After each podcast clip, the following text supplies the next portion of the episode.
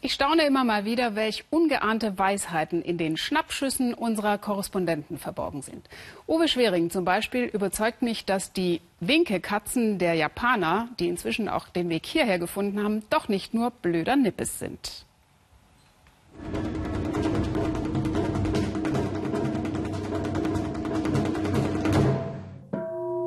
Für die einen ein niedlicher Glücksbringer, für die anderen Kitsch, Staubfänger, Nervensäge. Aber woher kommt sie eigentlich, die Winkekatze? Gotokuji-Tempel, Tokio. Beten, fegen. Tempelherr Kazukawa kennt beides. Auch die Legende vom verarmten Vorgänger, der nichts hatte, außer einer Katze. Die lotste vor Urzeiten mal einen Samurai hinein. Den hätte sonst der Blitz getroffen. Großes Glück. Die Katze hat dem Samurai-Chef zugewinkt. Sie wollte dem Mönch helfen. Der Samurai war glücklich über seine Rettung. Zum Dank hat er hieraus den Familientempel gemacht. Es gab viele Geschenke und der Tempel blühte auf.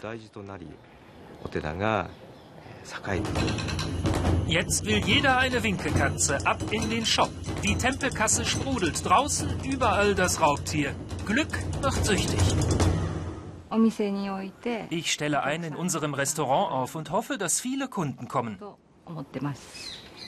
Und für dich so Geld. Was denn für ein Geld? Taschengeld.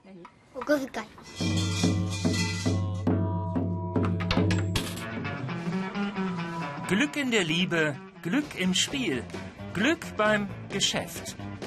Die Maneki Neko, japanisch für winkende Katze, winkt bis zur totalen Erschöpfung. Vorzugsweise mit rechts, die linke Hand gilt im Buddhismus als unrein. Und der Lottoladen beglückt zusätzlich mit der organischen Variante. Eine ältere Dame, ein Katzenfan, hat hier mal 80.000 Euro gewonnen. Drei Tage später kam ein Umschlag mit Geld als Dankeschön. Da stand drauf, für Katzenfutter.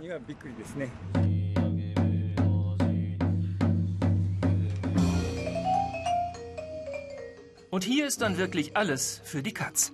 Kein Licht, keine Luft, aber 3000 Schnurrer in der Jazzkaschemme von Miyazaki-san. Viel Glück beim Ertragen aller schrägen Töne.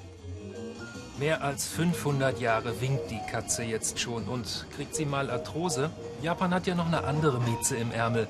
Hello Kitty. Die macht auch Leute glücklich, die nicht mehr beten gehen.